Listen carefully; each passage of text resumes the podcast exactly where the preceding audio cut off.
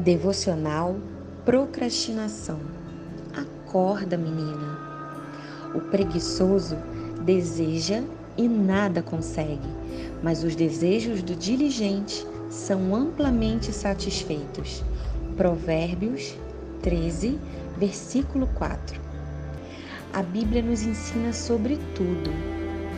E esse versículo de Provérbios em questão é bem claro e vai direto ao ponto. A preguiça é um dos motivos que nos levam a procrastinar, deixar algo para fazer depois. Concordo que é um pouco difícil ouvir isso. Talvez seu primeiro pensamento ao ler esse texto seja: eu não sou preguiçosa. Mas calma, reflita e deixe o Espírito Santo ministrar seu coração com essa palavra. Não sei você, mas diariamente somos tentadas a deixar algo para depois. E normalmente é aquela coisa mais difícil e demorada de se fazer. Isso vai de uma louça engordurada para lavar até alguém que Deus falou que você precisava ligar para ouvir. Quem sabe contar seu testemunho ou até mesmo convidar para um tempo de qualidade com você. Já pense em tudo que precisa fazer para receber alguém em sua casa. E aí a preguiça consome e você vai deixando para depois o que Deus te falou.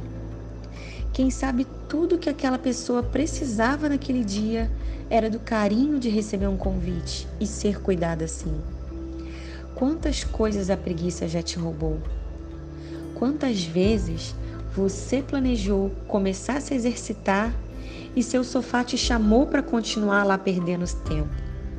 Quantas vezes Deus colocou uma mensagem no seu coração para liberar sobre a vida de alguém, mas você preferiu continuar em casa? Menina, diga chega para a preguiça e avance com a ajuda do Pai.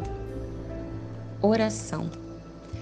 Pai, não quero mais deixar as coisas que preciso fazer para depois e continuar permitindo a preguiça me dominar.